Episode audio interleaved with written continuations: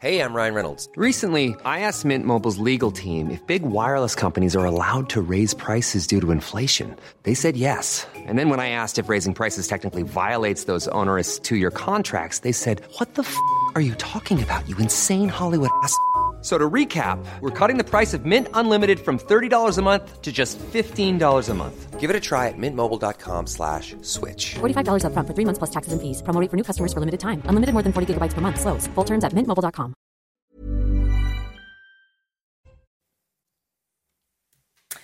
Bonjour à tous et bienvenue à vous au grand rendez-vous Europe 1 CNews Les Échos, un grand rendez-vous spécial dans ce contexte d'attaque sur euh, Israël. Bonjour à vous François-Xavier Bellamy. Bonjour. Et bienvenue dans cette émission. Vous êtes vice-président des Républicains et député européen. Votre parole est importante dans ce contexte. Ce sont des images sidérantes et terrifiantes, des attaques sans précédent qualifiées par des experts de 11 septembre israélien, une faillite aussi totale des renseignements. Et puis une question. Et maintenant, quel risque de contagion? Une grande partie de notre émission est consacrée à cette situation et à ses éventuelles répercussions dans le monde et en France, bien sûr, où une importation du conflit est toujours euh, à craindre. Nous vous interrogerons également sur la réaction d'une partie de la classe politique française, notamment l'extrême gauche, qui pour certains parle d'offensive armée du Hamas, légitimement ainsi ceux qui mènent ces attaques. Pour animer ce grand rendez-vous, je suis entouré de mes camarades. Nicolas Barré, Les Échos, bonjour à vous Nicolas. Bonjour Sonia. Et Mathieu Boccoté, bonjour à vous Mathieu. Bonjour. Des images terrifiantes, François-Xavier Bellamy, des otages, des civils, des corps exhibés. Euh, peut-être d'abord qualifier ce qui est en train de se passer avant de poser la question. Et maintenant, euh, on a beaucoup entendu cette expression de 11 septembre euh, israélien. Est-ce que vous souscrivez à cela? Avant tout, je, voudrais dire, euh, je crois que c'est la première manière de qualifier ce qui vient de se passer, qu'il s'agit là d'une tragédie absolue, dans l'immédiat mais aussi à long terme, on y reviendra. Et il s'agit d'abord d'un crime absolu. C'est un crime. C'est un crime injustifiable, indéfendable, que personne n'a le droit de relativiser. Et vous avez raison de le dire, et la journaliste qui présentait le journal à l'instant l'a rappelé, ces images absolument révoltante montre tout autre chose que des soldats entrant en guerre. Ce sont des criminels qui s'en prennent à des innocents. C'est le massacre des innocents. On a vu des hommes entrer armés dans des maisons pour tuer des civils, dont des enfants. On a vu des femmes, des enfants, des civils emmenés en otage. Il n'y a rien à voir. Et beaucoup font la comparaison avec la guerre du Kippour, dont on commémorer l'anniversaire. Mais il n'y a rien à voir avec la guerre du Kippour, parce que dans la guerre du Kippour, les, forces palestiniennes s'étaient attaquées à Tzahal, à l'armée israélienne. Ici, ce n'est pas l'armée qui est d'abord visée, même si les soldats ont été eux aussi attaqués et tués dans leur sommeil, pour beaucoup d'entre eux. Mais ici, ceux qui ont été attaqués, ce sont euh, des civils qui, évidemment, n'auraient jamais dû être ciblés en tant que tels. Il y a des guerres dans lesquelles on connaît des victimes collatérales, des victimes civiles qui sont indirectement touchées par les conflits. Mais là, ça n'a rien à voir. Les images que nous avons vues sont des images de criminels, de bourreaux qui cherchent dans les maisons les unes après les autres à trouver des juifs pour les tuer parce qu'ils sont juifs, à trouver des Israéliens pour les tuer parce qu'ils sont Israéliens. Et cette, cette euh, écœurante asymétrie dans l'emploi de la violence, elle rend, je crois, absolument insupportable la relativisation du crime euh, par les commentaires politiques qui, euh, malheureusement, ont pu être entendus en France. François-Xavier Bellamy, là, depuis quelques heures, la riposte israélienne a démarré. Elle promet d'être totale. Notre ennemi va payer un prix comme il n'en a jamais connu, a déclaré le Premier ministre israélien Benjamin Netanyahu. La France, comme l'Égypte, veulent, euh, dit ces pays, mettre fin à l'escalade.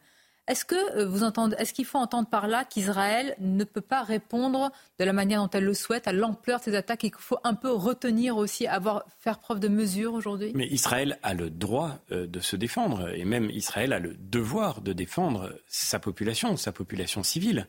Euh, dire qu'il faut éviter l'escalade, c'est, j'espère, seulement dire que nous ne devons surtout pas rentrer dans le piège que le Hamas veut tendre à la région tout entière. Et peut-être on y reviendra, mais en fait, ce que fait le Hamas aujourd'hui, c'est un acte d'un cynisme inouï pour régler ses comptes avec d'autres factions d'opposition palestinienne et notamment avec le Fatah, pour saisir l'occasion de la fragilité dans laquelle il voyait Israël aujourd'hui, euh, le, Hamas est en train euh, littéralement de poser une bombe sous la table des négociations qui faisaient qu'enfin, une normalisation des relations entre Israël et le monde arabe était en train de se construire. En tous les cas, avec C'est exactement saoudite, ce qui est en train de se pas produire. tout le monde arabe, mais l'Arabie saoudite. Pas seulement l'Arabie saoudite. L'Arabie saoudite, évidemment, Mhm. un, un élément euh, essentiel, mais aussi avec le Maroc, euh, mais aussi avec euh, beaucoup de pays de, de la région. Mhm. Et, et- et on voit qu'aujourd'hui, le Hamas, en réalité, veut la guerre. Le Hamas ne veut pas la justice, comme certains le disent. Le Hamas veut la guerre parce que c'est sa raison d'être. A- Le Hamas met en danger sa propre population civile Mhm. d'une manière complètement cynique et, et exploite sa population civile pour provoquer la guerre avec une espèce d'obsession de sa propre raison d'être, évoqué- qui est la violence. On, on a évoqué, Sonia le disait, cette expression de, de 11 septembre israélien. Est-ce que vous, vous souscrivez à ça? Dans, dans cette expression, il y a effectivement le fait qu'Israël a été extrêmement surpris par, euh, par l'attaque, ne, l'a pas anticipé. Manif- Manifestement, Israël a été surpris et, manifestement, euh, tous les services de renseignement euh, occidentaux qui, j'imagine, suivent la situation ont été surpris euh, eux aussi. Moi, je ne veux surtout pas. euh, je suis très touché de votre invitation ce matin et, l'actualité nous oblige évidemment à consacrer beaucoup de temps à ce sujet majeur. Mais je ne veux surtout pas me faire passer pour ce que je ne suis pas. Je ne suis pas un expert du renseignement. Je pense ne que suis pas un expert de la sécurité. Euh, internationale. je, je ne veux pas.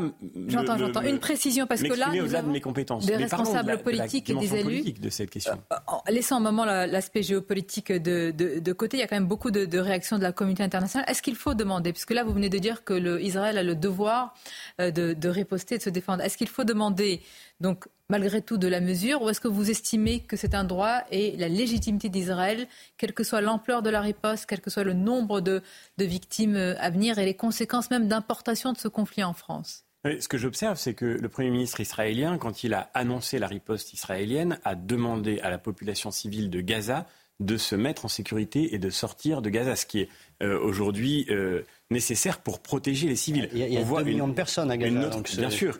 Enfin, malgré tout, aujourd'hui, on le voit même concrètement, quand par exemple Israël, hier, a frappé un, immeuble de 14 étages qui abritait, euh, semble-t-il, euh, des forces du Hamas, euh, Israël a d'abord averti qu'il allait frapper cet immeuble pour laisser aux civils le temps de partir. On voit qu'il y a quand même une logique radicalement différente avec le Hamas, encore une fois. Et que la riposte soit aujourd'hui forte, mais encore une fois, c'est évidemment légitime et même nécessaire. Alors, vous avez, vous avez parlé d'une guerre déclarée, c'est le terme qui, qui est utilisé en ce moment. Georges Bensoussan, hier, a parlé d'une logique d'extermination qui est portée par le Hamas. Donc, non pas seulement une guerre de conquête ou de déstabilisation, mais une guerre d'extermination. Et on sait à quoi ça fait écho historiquement. Est-ce que vous utiliseriez ce terme aussi? Bien sûr, encore une fois, je le redis, on a vu des hommes armés, je ne les appelle pas des soldats, ce ne sont pas des forces À la militaires. différence de la France insoumise qui parle des forces armées, Ce forces, forces armées révoltant. euh, palestiniennes. Ce qui est révoltant, comme s'il s'agissait d'une guerre entre deux armées. Mais non, d'un côté, il y a des soldats qui vont protéger le territoire de leur pays en essayant, j'espère, de limiter en effet les victimes collatérales. De l'autre côté, il y a des barbares qui veulent détruire des juifs parce qu'ils sont juifs. Rappelons d'ailleurs de ce point de vue-là, quand même euh, quelques éléments de contexte que le Hamas est évidemment une organisation terroriste, mais que le principe de cette organisation terroriste, c'est la destruction d'Israël. Il n'y a pas de négociation possible avec le Hamas. Et Georges Bensoussan le disait très bien sur votre plateau hier, euh, le Hamas est une organisation islamiste. Nous n'avons pas du tout affaire à euh, la résistance palestinienne incarnée par un Arafat qui cherchait euh, le compromis ou qui pouvait, même à contre-cœur, être capable de compromis. Nous avons affaire à des gens dont le but est de détruire Israël en tant que tel. La constitution du Hamas dit Allah est notre but, le djihad est notre chemin et la mort par amour d'Allah est notre vœu le plus cher. C'est- à ça qu'on a affaire. Et c'est pour ça que confondre le Hamas avec une organisation militaire, c'est en réalité fermer les yeux sur ce qui menace les Français sur le sol national. Parce que c'est exactement le même phénomène. On parlait du 11 septembre, mais on pourrait parler aussi d'un Bataclan de grande échelle. Euh, c'est le même phénomène qui a vu des hommes armés s'en prendre également à des civils innocents parce qu'ils étaient les incarnations de ce que le modèle islamiste déteste et veut faire disparaître de la surface de la Terre. Et donc, devant cette euh, situation, encore une fois, il n'y a pas d'autre option que de se défendre et de se défendre avec énergie. Rappelons quand même, euh, euh, là encore, que pour que tous les Français qui nous écoutent comprennent ce dont il s'agit, il y a eu hier, en moins de 24 heures, au minimum 250 morts en Israël. Si on rapporte ça à la population française, c'est 1800 à 2000 morts. C'est comme si en 24 heures, nous avions perdu entre 1800 et 2000 de nos compatriotes français.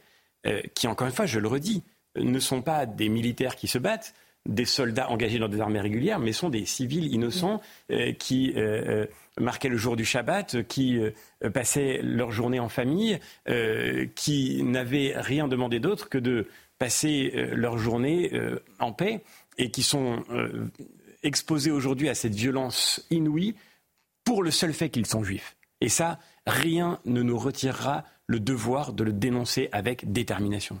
On parle du rôle du Hamas, on peut parler aussi des alliés du Hamas. Plusieurs pointent la responsabilité potentielle de l'Iran dans tout cela. Est-ce que c'est une accusation légitime dans les circonstances? Certainement, parce que l'Iran, encore une fois, est le premier inquiet de ce rapprochement qui était en train de s'organiser, de cette normalisation enfin tellement espérée entre beaucoup de pays arabes et Israël. Et l'Iran veut empêcher cette normalisation. Encore une fois, le sujet, c'est qui veut la guerre et, quand j'entends certains qui nous disent que le Hamas veut défendre la population palestinienne, mais non, le Hamas veut enfermer la population palestinienne dans un cycle de violence infinie, parce que c'est sa raison d'être. Et l'Iran, derrière le Hamas, qui finance le Hamas, qui finance le Hezbollah, l'Iran veut la guerre, l'Iran veut absolument entraîner toute la région et au-delà de la région, le monde, dans cette spirale de la brutalité sans euh, perspective François de paix. on va marquer une pause. On va en venir plus spécifiquement à la classe politique française, aux réactions. Vous avez commencé à esquisser euh, ce qui s'est dit euh, à l'extrême gauche, en particulier par la France insoumise. Vous allez nous dire comment réagir, comment on peut analyser aujourd'hui aussi ce qui se passe en France. Est-ce qu'il y a un risque d'importation de ce conflit? On marque une pause et on se retrouve dans le grand rendez-vous sur Europe 1 et CNews.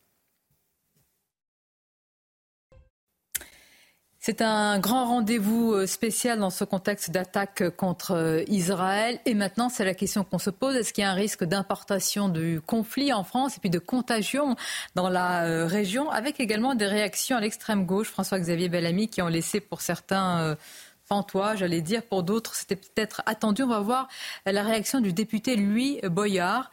Euh, est-ce que selon vous, vous allez voir cette réaction? On l'a beaucoup commenté. Trop longtemps que la France ferme les yeux sur la colonisation et les exactions en Palestine. Trop longtemps que la France renvoie dos à dos la violence de l'État israélien, celle de groupes armés palestiniens. Des années d'inaction et toujours les civils qui en paient le prix. Comment s'habituer à l'horreur? Est-ce qu'il justifie ce qui est en train de se passer?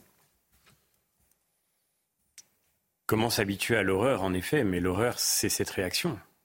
Et je crois qu'on n'a pas le droit de s'habituer.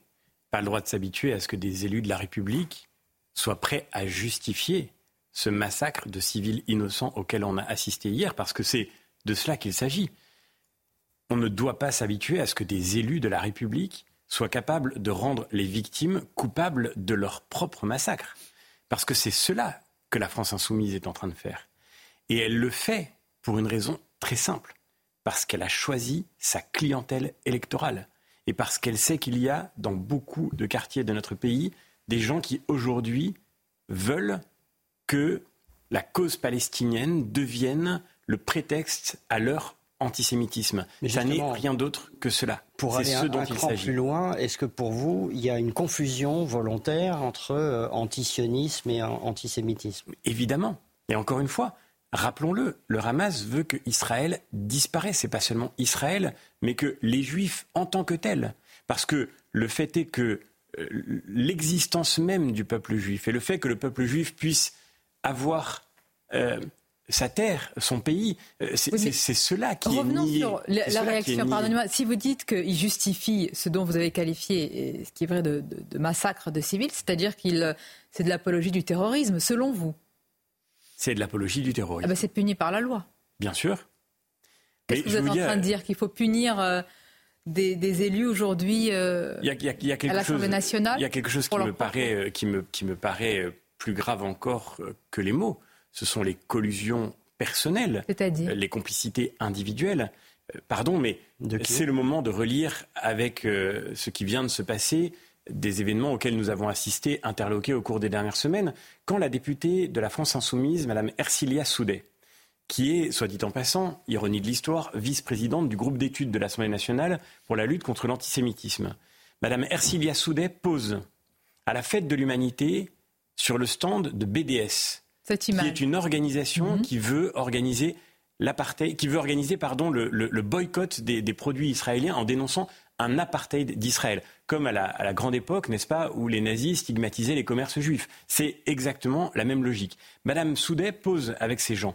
Les organisateurs de BDS sont, beaucoup d'études l'ont montré, y compris des études sur le plan sécuritaire, étroitement liés au Hamas par des connexions personnelles. Donc en réalité, nous voyons là des liens individuels entre des élus de la nation et une organisation terroriste qui sème aujourd'hui la mort. Attendez. Là, on est passé quand même euh, de paroles. Vous, vous dites qu'il y, a une complicité aujourd'hui euh, réelle En tous les cas, il y a une source d'inquiétude majeure. Et cette complicité, je, ne la suspecte pas. Elle se voit, elle se montre, elle s'affiche, elle s'expose. Quand parlons, excusez-moi de le dire, c'est pas seulement euh, la France insoumise, mais c'est toute la mouvance d'extrême gauche en général. le nouveau parti anticapitaliste exprime son soutien au peuple palestinien pour la lutte qu'il mène contre Israël avec les moyens qu'il s'est choisis. Quand Révolution permanente explique qu'il est temps effectivement de lutter contre le colonialisme israélien. Et pardon, dernier, dernier exemple qui me paraît d'une gravité particulière parce qu'il touche le monde universitaire. Il y a quelques jours, à l'université Lyon 2, une activiste du FPLP, qui est une organisation terroriste euh, proche du Hamas, vient intervenir à Lyon 2 dans une université française pour parler de l'apartheid israélien. L'intervention est supposément annulée et malgré tout, elle vient et malgré tout, elle s'exprime. Et excusez-moi, mais euh, quand on voit ce qui se joue et la gravité de ce qui se joue, vous parliez de risque d'importation du conflit, mais c'est déjà, le cas. C'est déjà le cas. Eh bien, il est temps de réagir. Mais alors, dans la suite de votre raisonnement, donc, si on lit les tweets de plusieurs responsabilités, de, responsables, dis-je, de la France insoumise, on présente les attaques d'hier comme une forme de riposte, dans une, presque de légitime défense. Donc, si je comprends votre raisonnement, est-ce qu'on peut dire qu'ils sont dans une logique factieuse par rapport à la France aujourd'hui? Encore une fois, d'abord, la première chose à dire, c'est que cette présentation est insupportable. Ça n'a rien à voir avec un acte de légitime défense. Et le fait est que le Hamas, en réalité, ne défend pas sa propre population, il la met en danger. Le Hamas, rappelons-le d'ailleurs, les grands amis Et que des élus français le disent. les grands amis clairement, est-ce que c'est une forme de liberté d'expression? Et c'est ainsi, et vous pouvez le trouver insupportable et le déplorer, mais c'est ainsi. Ou est-ce qu'aujourd'hui, vous dites non, ça ne peut pas continuer aujourd'hui dans notre espace médiatique et, politique? Et la question de fond, est-ce qu'on peut condamner la politique de Benjamin Netanyahou sans pour autant être qualifié de soutien du Hamas? Mais évidemment. Mais il est évidemment possible de critiquer la politique d'Israël. Et d'ailleurs, des politiques français ont montré que c'était possible. Prenez par exemple euh, le président Jacques Chirac n'était pas un, très grand défenseur de la politique israélienne, c'est le moins qu'on puisse dire.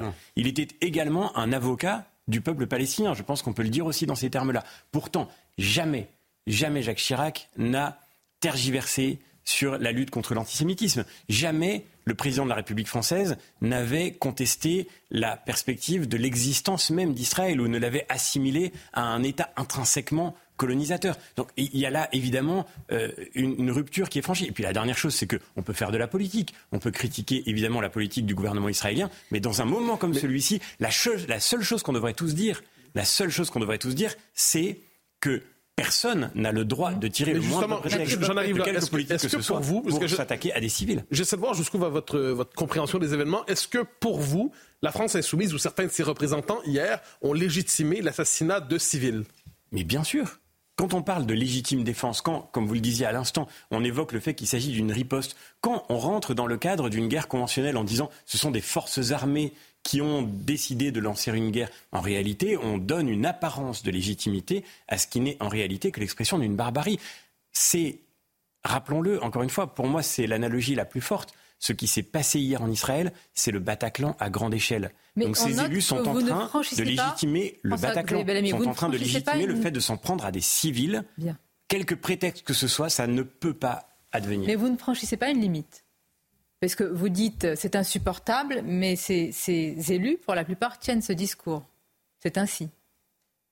Mais je suis obligé de le, de le euh, constater. de le constater, mais, mais encore une fois, maintenant, mais c'est par, le, par le débat politique que vous Nous vous le combattrons par le débat politique, et je le redis, je crois qu'il y a un vrai sujet sécuritaire sur le lien qui semble exister entre des élus, entre des institutions. Mais vous comprenez la question de Sonia. Est-ce qu'on est devant un, type de discours qu'il faudrait interdire est-ce qu'on est devant un discours qui est à ce point insoutenable qu'il faudrait l'interdire ou faut-il le combattre politiquement sans passer par la loi? Il faut le combattre avec détermination, il faut qu'il soit sanctionné dans les urnes le plus rapidement possible, il faut évidemment, encore une fois, que la dimension sécuritaire de cette collusion potentielle soit explorée de façon absolument déterminés. Maintenant, je ne crois pas, si vous voulez, pour ma part, je, n'ai jamais cru que c'est en, en, prohibant ou en interdisant qu'on arrive à combattre le mieux. Le paradoxe, c'est qu'on ne va pas offrir à ces gens qui défendent l'innommable le privilège d'apparaître comme des martyrs. Donc, combattons-les avec énergie, avec détermination, sanctionnons toute espèce de complicité avec des organisations terroristes. Et ça, ça me paraît fondamental parce qu'encore une fois, on parle de la sécurité nationale aussi. on va y venir justement. Il y a quelques jours, le Figaro titrait sur le fait que la France était toujours exposée au risque du terrorisme islamiste. Et, donc, ce risque-là, il ne faut pas le négliger. Et il est extrêmement dangereux. C'est ça que vous La France a tout de suite condamné évidemment très fermement ces attaques. La France, comme l'OTAN, a, condamné des attaques terroristes du Hamas. Mais ça ne semble pas suffire au, patron des, des LR, Eric Ciotti, qui affirme, je cite, que le devoir de la France est d'être plus fortement aux côtés de l'État hébreu, seule démocratie du, du Proche-Orient. Qu'est-ce que ça veut dire plus fortement? Il faudrait que la France euh, fasse davantage? Je pense d'abord que nous sommes euh, maintenant au rendez-vous de la cohérence et de la constance. Euh, c'est bien de, condamner aujourd'hui. Serons-nous encore aux côtés d'Israël demain quand Israël devra mener sa riposte pour pouvoir se protéger? Vous en doutez? J'espère que ce sera toujours le cas. Parce que, évidemment, ceux qui veulent nuire au peuple israélien vont exploiter euh, médiatiquement tous les leviers possibles pour euh, faire en sorte que la cause de la victime euh, devienne paradoxalement aux yeux de l'opinion celle du coupable. Et ils le font déjà, on le voyait avec les tweets de la France insoumise. Donc il faudra que nous restions clairs et constants sur ce point. Parce qu'il y aura le deuxième des victimes de l'autre côté. Quand il y a une riposte, forcément. Bien sûr, mais d'ailleurs, des victimes, quand ce sont des combattants qui ont choisi. il y aura des victimes collatérales. Quand ce sont des combattants qui ont choisi de euh, s'exposer, il est, il est, il est, il est euh, d'une certaine manière nécessaire de rentrer dans la. Est-ce que l'opinion publique, euh, l'opinion publique risque à un moment aussi de, de voir des victimes de l'autre côté Est-ce qu'il peut y avoir des manifestations en France en soutien à ces victimes palestiniennes? Et est-ce qu'il faudra surveiller de très près aussi ces manifestations? Et là, on va en venir bientôt à notre partie sur la sécurité en France. Euh, en tous les cas, ce qui est sûr, c'est que euh, j'espère que, que, la riposte israélienne se fera avec la plus grande économie possible de vie et surtout euh, le point euh, majeur, c'est que, euh, mais comme le montre aujourd'hui la réaction d'Israël, que tout sera fait pour éviter les victimes collatérales. Quand, quand l'armée israélienne prévient qu'elle va cibler un bâtiment pour que les civils le quittent, elle montre par là qu'encore une fois, sa logique est radicalement différente de celle des terroristes qui, eux, veulent s'en prendre à des civils et qui vont dans des festivals de musique. Les bilans vont être très lourds, François-Xavier Bellamy. Les, mais, mais, mais pardon, pardon. je, je, reviens, je reviens sur la question du soutien français. Je crois qu'Éric Ciotti a raison de dire que nous devons être d'une manière plus cohérente aux côtés du peuple israélien. Et, je pense notamment à un sujet majeur qui est celui du Liban. On va en parler. Un pays que je connais bien. de marquer la pause parce que là, vous voulez revenir sur un pays très important et qui joue un rôle essentiel évidemment dans cette région. On y reviendra. On parlera aussi, François-Xavier Bellamy, de la sécurité qui est renforcée autour des, des, lieux de culte et en particulier des synagogues en France. Qu'est-ce que cela dit aussi de l'importation de ce euh, conflit et le rôle de l'Union européenne également? À tout de suite une courte pause et on se retrouve. Un grand rendez-vous évidemment en grande partie consacré à la situation en Israël, aux attaques qui se poursuivent, à la riposte euh, également, et puis au risque de contagion à la fois dans la région et au risque d'importation en, France. Et c'est déjà le cas puisque le ministre de l'Intérieur, Gérald Darmanin, a renforcé la surveillance des synagogues, la sécurité sur les lieux de culte juifs plus largement. Nous savons, François-Xavier Bellamy, que la menace terroriste sur notre sol est, prégnante, mais que dit ce renforcement de la sécurité justement de cette importation du conflit est-ce qu'on mesure la gravité de la détérioration de la situation sécuritaire en France et notamment pour nos concitoyens de confession juive quand on voit que au moment où les juifs sont attaqués en Israël, il faut aussi les protéger en métropole, sur le sol français? On, se rend compte de la gravité que, représente, d'une certaine manière, cette euh, importation déjà effective euh, du conflit euh, dans notre pays, lorsque euh, finalement c'est presque logique, et, le ministre de l'Intérieur a eu raison de le faire, mais c'est presque logique de réagir à ce qui est aujourd'hui en train de frapper le peuple israélien au Moyen-Orient. En, faisant en sorte que les synagogues soient mieux protégées Inquiétude, en France. angoisse des, des, juifs de France, des Français juifs, des juifs français, c'est-à-dire qu'aujourd'hui dans un pays comme la France, ils sont inquiétés ils sont, euh, on le sait très bien, menacés.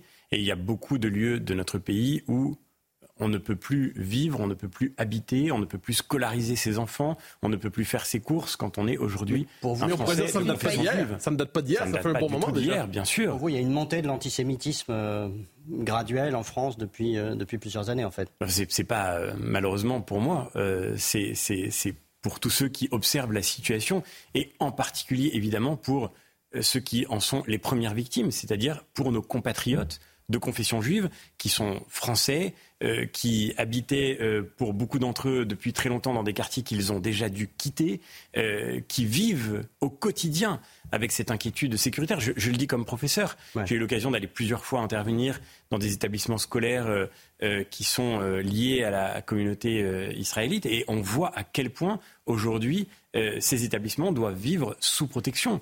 Euh, et, cela, évidemment, ne date pas d'hier. Est-ce qu'on a déjà oublié Toulouse Est-ce qu'on a oublié Ozaratora Alors, il y a une suite, cela dit. On peut s'attendre, je, sans l'annoncer, on peut s'attendre à ce qu'il y ait des manifestations dans, dans certains quartiers. Peut-être, est-ce qu'on verra dans les prochains jours, dans les prochaines semaines, le drapeau palestinien dans certaines rues françaises? Est-ce que vous redoutez une telle scène et, comment, et que, que comprendriez-vous d'une telle scène?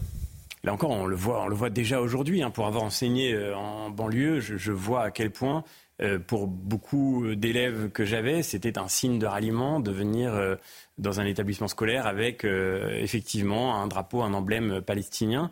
effectivement, peut-être demain, y aura-t-il des, manifestations. Je crois que la chose fondamentale, c'est de combattre et de dénoncer toujours le récit que certains voudront imposer, de redire notre soutien au peuple juif attaqué et de redire, et je le fais ici, euh, notre soutien, notre solidarité euh, pour tous les Français de confession juive euh, qui doivent être absolument regardés comme étant, d'une certaine façon, en première ligne dans ce qui menace la communauté nationale tout entière. Rappelez-vous, il y a quelques années, pardon, quand un, quand un Français de confession juive est attaqué parce qu'il est juif, c'est la France tout entière qui est attaquée et non pas seulement une communauté singulière sur le sol de notre pays. Alors, il y a un récit particulier des événements qu'on peut faire. Il y a quelques années, on le sait, il y a eu une forme d'alia de plusieurs Français juifs qui sont partis en Israël disant je, je ne serai en sécurité qu'en Israël. Est-ce qu'aujourd'hui, plusieurs d'entre eux peuvent se dire je ne serai pas en sécurité en Israël, je ne suis pas en sécurité en France, ou suis-je en sécurité? Mais le fait est qu'encore une fois, on voit revenir dans le monde euh, le spectre euh, de l'horreur absolue qu'on aurait pu croire abandonné pour toujours après euh, le crime inouï de la Shoah, mais qui, veut que l'existence même du peuple juif est menacée. Et c'est cela qui se passe aujourd'hui. C'est cela que le Hamas dit par son attaque. Parce que cette attaque ne vise pas des objectifs militaires, elle vise des civils en tant que juifs. Donc il faut bien comprendre le message. Le but, c'est de dire mm. à tous les juifs du monde, vous êtes en danger où que vous vous trouviez. Et c'est pour ça que le traumatisme est si grand. Parce que, encore une fois, cette menace-là, eh bien, elle fait ressurgir. Euh, sous d'autres traits. Et c'est terrible de voir que la gauche, que une partie de la gauche, parce que heureusement il y a une partie de la gauche qui dénonce cette lâcheté, mais une partie de la gauche, l'extrême gauche, est prête finalement à, accepter. Vous dites c'est cela que, le Hamas euh, attaque, euh, mais derrière le Hamas, il y a l'Iran. Et, là aussi, il y, a, quand même des, choses à dire sur la position de l'Iran dans, dans, cette affaire, puisqu'il se sert du Hamas et du Hezbollah Bien sûr. pour intervenir. Bien sûr, et on le disait tout à l'heure euh, très brièvement, mais c'est là que la France est aussi, la politique étrangère française est aussi placée devant une exigence de cohérence et de clarté. Elle ne l'est pas suffisamment cohérente pour vous, François-Xavier Bellamy je, je, me permets de poser une question simple. Ah, mais si vous la posez, c'est que derrière, vous êtes un, élu, vous constatez des choses qui sont. Euh, oui, je constate des choses qui m'inquiètent. Je pose une question simple. Je parlais du Liban. Euh, pays dans lequel j'étais il y a encore quelques, quelques semaines. le Liban pays si proche de la France, lui aussi piégé. Euh, comme la Palestine l'est par ceux qui veulent la guerre, par euh, des factions militaires armées qui veulent le priver de sa souveraineté pour l'engager de façon euh, perpétuelle dans un conflit qui n'est pas le sien. Aujourd'hui, on voit le Hezbollah qui menace de rentrer lui aussi dans cette opération contre Israël.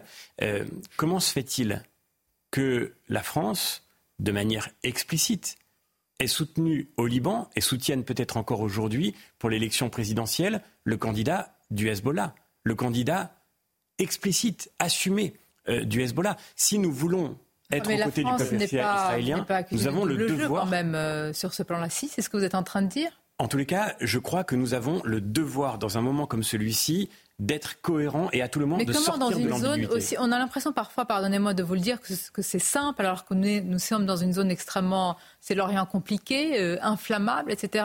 Et puis je note depuis le début de votre intervention, vous n'avez pas parlé du conflit israélo-palestinien. Est-ce que vous estimez, à l'aune de ce qui se passe, que ce conflit-là, il ne faut pas en parler tout de suite que ce n'est pas du tout l'occasion hein, euh, terrible euh, d'un possible, d'une possible avancée. Vous, vous estimez que ce sujet n'est pas du tout corrélé à ce qui est en train Bien de. sûr qu'il est corrélé. Mais encore une fois, je le redis, ce que le Hamas veut, ça n'est pas la résolution du conflit. Ce que le Hamas veut, c'est l'embrasement du conflit. Et bah- tous ceux qui veulent que ce conflit puisse enfin s'achever devraient commencer par condamner ces attaques. Quand je vois que Jean-Luc Mélenchon dit il faut avancer vers une solution négociée, mais alors comment, comment parler de solution négociée quand on n'est pas capable de dénoncer Mais avec qui en clairement parler alors le Vous Hamas avez aujourd'hui une autorité palestinienne qui est délégitimée. Vous avez une partie du monde arabe qui se tait s'il n'est pas complice. Vous avez une Arabie saoudite qui est en train de se retourner, revirement diplomatique. Vous avez euh, l'Iran qui se réjouit. Avec qui parler?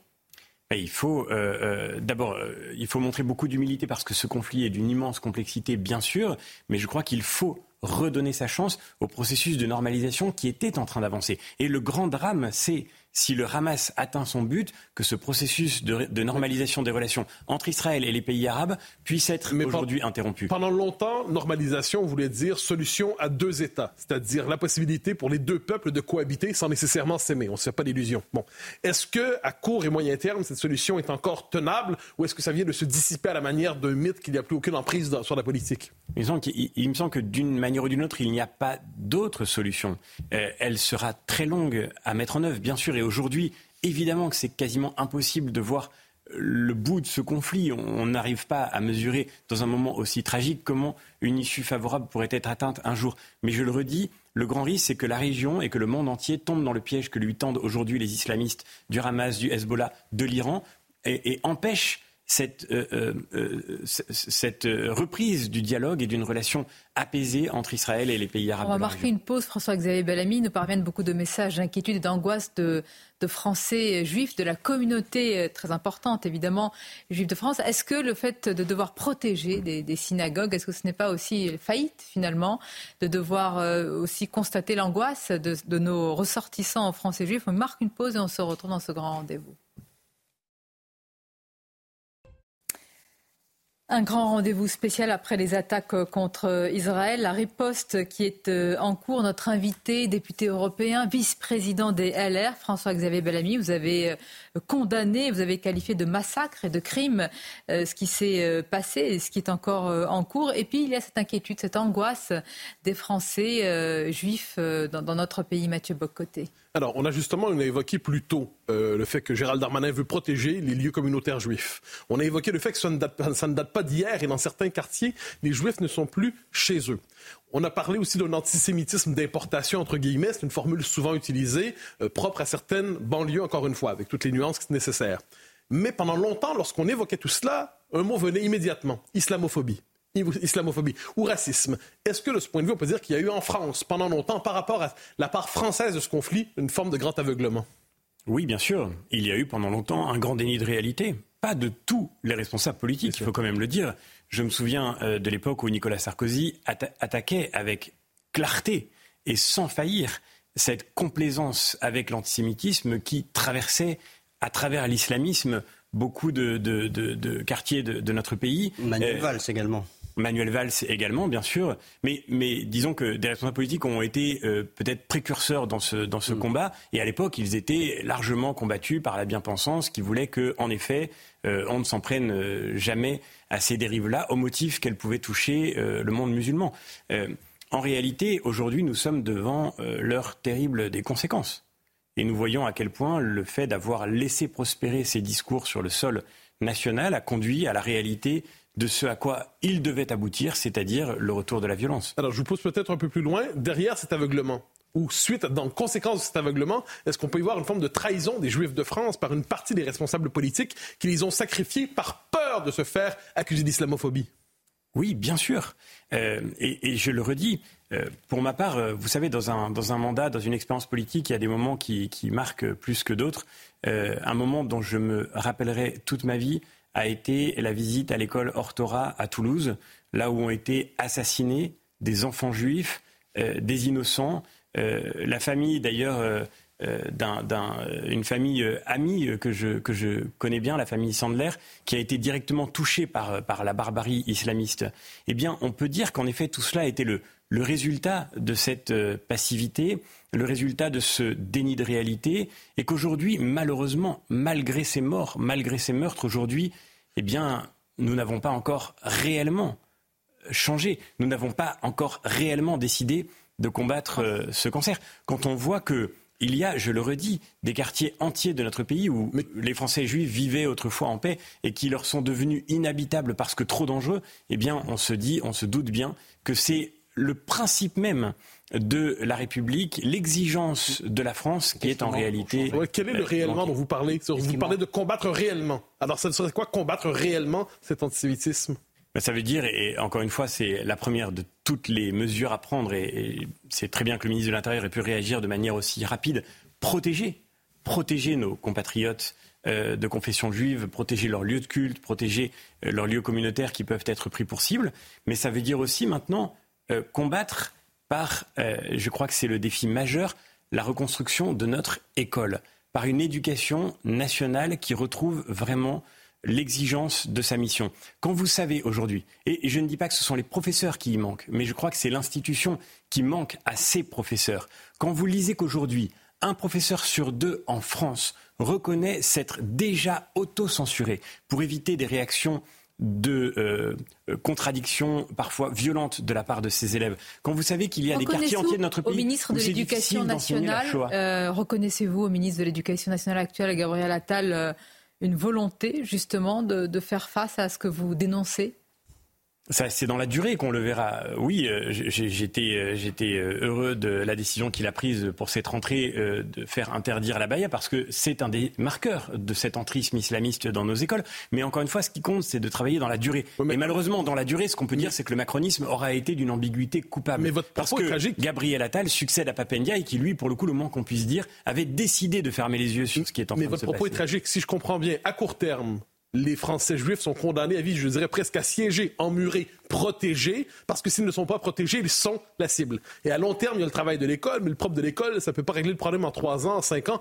C'est le travail d'une ou deux générations. Est-ce que, si je comprends bien votre logique, pour une, pour une vraie période, les Français juifs vont être condamnés à vivre assiégés ou menacés euh, dans le contexte qui est le nôtre?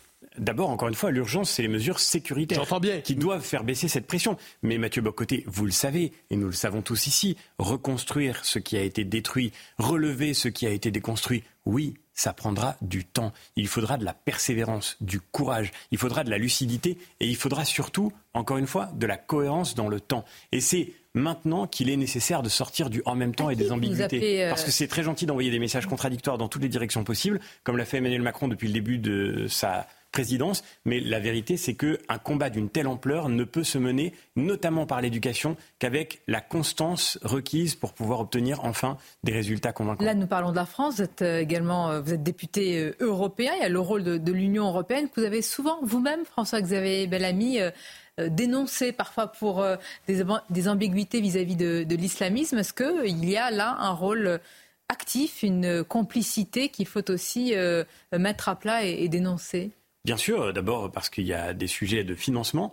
Euh, on parle de la bande de Gaza. Euh, tout le monde dit c'est une prison à ciel ouvert, c'est un endroit terrible. En réalité, il n'y a pas beaucoup d'endroits qui aient reçu autant de financements internationaux et l'Europe finance, l'Union européenne finance. La question, euh, c'est dans quelle poche vont Alors, si c'est pour aider la population, si c'est pour aider la population de Gaza, pourquoi pas? Mais le fait est qu'aujourd'hui, malheureusement, ça aide d'abord le Hamas corrompu qui vit grand train sur les fonds internationaux qui sont versés. Des fonds Donc, envisager des sanctions. L'Union européenne ah, envoie des fonds. Pas au Hamas, heureusement. Mais l'Union européenne envoie des fonds qui sont supposément versés à la population civile de Gaza. J'espère, j'espère, et là, il faut faire un vrai travail. Hum. On, exige cela depuis des années. ça va dans la poche du Hamas. En tous les cas, il faut faire un vrai travail pour garantir que ce ne soit pas le cas. Le deuxième aspect, le deuxième aspect. Il faudrait établir des sanctions euh, dans ce cas-là? Est-ce que là, euh, la bah, situation exige ça? Le Hamas est déjà multisanctionné. C'est une organisation considérée comme terroriste. Il faut la couper, il faut la réduire. Il faut, en tous les cas, garantir qu'elle aille vraiment à des populations qui sont aujourd'hui martyrisées par leurs propres représentants, si tant est qu'ils les soient, parce que rappelons que le Hamas ne représente pas Gaza, qu'il a pris cette fonction par la force et qu'il la tient par la force en réprimant sa propre population avec une dans votre combat Parlement européen, vous avez à plusieurs reprises dénoncé, vous me direz si les termes sont, sont justes,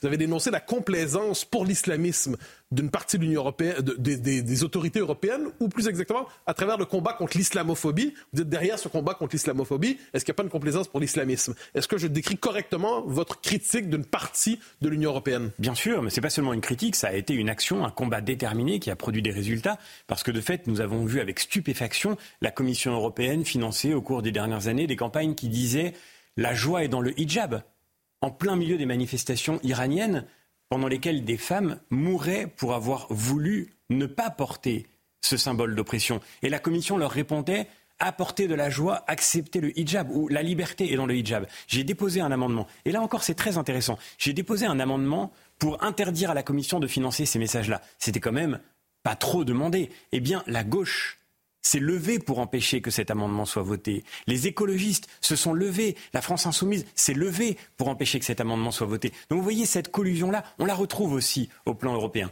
Malgré tout, on a fini par, en se battant avec persévérance, par obtenir que cet amendement soit adopté. Et désormais, c'est un fait, le Parlement européen refuse à la Commission de financer des slogans aussi scandaleux. Donc il faudra continuer ce combat et il faudra qu'à travers euh, ces résultats, on puisse retrouver espoir en l'avenir, parce que c'est ça qui est essentiel. Probablement que les synagogues et les lieux de culte juifs vont être protégés dans d'autres capitales européennes. Mais pourquoi euh, cette crispation en France euh, en, particulier? Pourquoi, quand on parle du risque d'importation, on pense d'abord à la France, à, l'Hexagone, selon vous? Pourquoi est-ce que nous avons ce rapport-là par rapport à, ce qui se passe à des, quand même assez loin, mais on a l'impression finalement que ça nous touche au cœur. Non, mais ce qui se passe se passe tout près de nous. Et parce que je crois encore une fois que c'est, euh, ce doit être euh, l'honneur de la France que de défendre des principes. Je sais que l'universalisme a désormais mauvaise presse à gauche, mais de défendre des principes euh, qui ont effectivement une portée universelle. La France est aussi une parole, c'est aussi un message. Et si nous acceptons que des juifs soient où que ce soit dans le monde, mais en particulier sur notre propre sol, menacés parce qu'ils sont juifs, alors nous aurons perdu ce qui fait, je crois, la vocation de la France. Cet universalisme, François-Xavier Bellamy, c'est le même message que vous portez quand il s'agit de défendre l'Arménie. Là, nous, nous parlons de, conflits euh, qui montrent la dangerosité de, de ce monde. On a l'impression que cette voix de la France, vous avez envie qu'elle qu'elle se fasse entendre plus fortement, qu'elle soit plus prégnante aujourd'hui, plus cohérente, avez-vous dit euh, tout à l'heure Oui, je crois, et, plus efficace aussi. Et, il me semble qu'en effet, le grand danger, ce serait qu'une euh, qu'une tragédie en cache une autre. Je ne voudrais pas euh, que nous passions sous silence ce que vit aujourd'hui le peuple arménien dans le Haut-Karabakh, en Artsar, ce que vit le peuple arménien en Arménie, qui est menacé dans son existence même. On sait d'ailleurs la manière dont Aliyev le dictateur d'Azerbaïdjan utilise l'actualité internationale pour, en laissant l'attention tourner vers d'autres enjeux, saisir sa chance. Hmm. Malheureusement, il faut que nous gardions aussi le regard porté sur l'Arménie pour éviter que demain ils ne s'en prennent à nouveau au peuple arménien, cette fois-ci Est-ce qu'à l'Union européenne, tout le monde a ce regard assez comme le vôtre, et y compris la présidente euh, Ursula von der Leyen Sa venue au campus de rentrée de Renaissance a été beaucoup euh, critiquée. Certains voient en elle, et les Arméniens de France, hein, une complicité euh, avec le, régime euh, azéri. Moi, je l'ai dénoncé avec vigueur. Je lui ai dit les yeux dans les yeux au Parlement européen. Il est scandaleux de dire que l'Azerbaïdjan est un partenaire fiable quand c'est l'une des pires dictatures du monde qui est capable de mettre en œuvre des agressions contre toutes les règles du droit international. Et au fond, ce qui est en jeu d'une certaine façon, c'est aussi le monde de demain qui se dessine. Peut-être ceux qui nous écoutent pensent que tout ça est très loin, mais en réalité, si nous laissons Aliyev, Erdogan, si nous laissons le Hamas et le Hezbollah, l'Iran, faire la preuve que la violence peut l'emporter sur les principes les plus fondamentaux du droit, alors dans ce cas-là, nous serons demain, nous-mêmes, encore plus en danger qu'aujourd'hui. Et donc, réagir avec force, c'est aussi protéger notre propre sécurité. Alors, vous, euh, vous avez une critique toujours pondérée, toujours mesurée, mais au fond de vous-même, j'ai l'impression que vous êtes en désaccord fondamental avec ce qu'est la politique étrangère de la France aujourd'hui. Non, euh, je, je, je, suis Vous n'êtes pas, à la hauteur des principes qu'elle met de l'avant? Le, fait est que euh, j'ai le sentiment que nous parlons beaucoup, que la France euh, parle souvent, et d'ailleurs sur l'Arménie, je suis reconnaissant au président de la République d'avoir été l'un des seuls chefs d'État européens à dénoncer avec force ce qui se passait. Mais maintenant, que se passe-t-il? Et pourquoi? Alors même que la ministre des Affaires étrangères dit qu'effectivement, il se passe en Artsar une épuration ethnique, pourquoi dire simultanément que le moment n'est pas venu de sanctions contre l'Azerbaïdjan? C'est là où le problème est dans la discordance entre la parole et les actes, et je crois qu'il est temps d'agir maintenant. Alors vous êtes un politique de vocation, vous êtes aussi un philosophe de vocation et de profession. Vous publiez euh, dans quelques jours Espérer, la violence, l'histoire, le bonheur. Alors c'est une question kantienne qu'on vous posera à vous aussi. Que nous est-il permis d'espérer, et j'ajouterais à court ou moyen terme? Et j'ajouterais, pardonnez-moi, en quelques secondes. en quelques secondes, c'est très frustrant. C'est terrible. Mais vous savez, l'espérance est le contraire de l'optimisme. C'est ce que j'ai voulu montrer dans ce livre. L'optimisme, c'est le déni de réalité qui consiste à dire que quand on voit que tout va mal, il faut absolument professer que tout va bien se terminer. C'est une forme d'inconséquence et d'irresponsabilité. L'espérance consiste au contraire à regarder la, la, réalité du monde, la réalité de notre pays qui vit un décrochage profond, et à se dire que malgré tout, malgré tout, si un bien est possible, si un relèvement devait pouvoir se réaliser, alors il mériterait que notre vie entière soit engagée sur cette seule chance. Et je crois que le moment aujourd'hui est bien euh, placé pour l'espérance d'une certaine eh bien, façon. Écoutez, on va conclure sur cette note de lumière malgré euh, l'actualité. Merci François-Xavier euh, Bellamy, merci, merci d'avoir été notre invité dans ce grand rendez-vous évidemment spécial. Je remercie mes camarades Mathieu Bocoté et Nicolas Barret. Restez avec nous sur CNews et Europe 1. Euh, vos éditions se poursuivent avec évidemment cette attention particulière portée à ce qui se passe en Israël. À demain.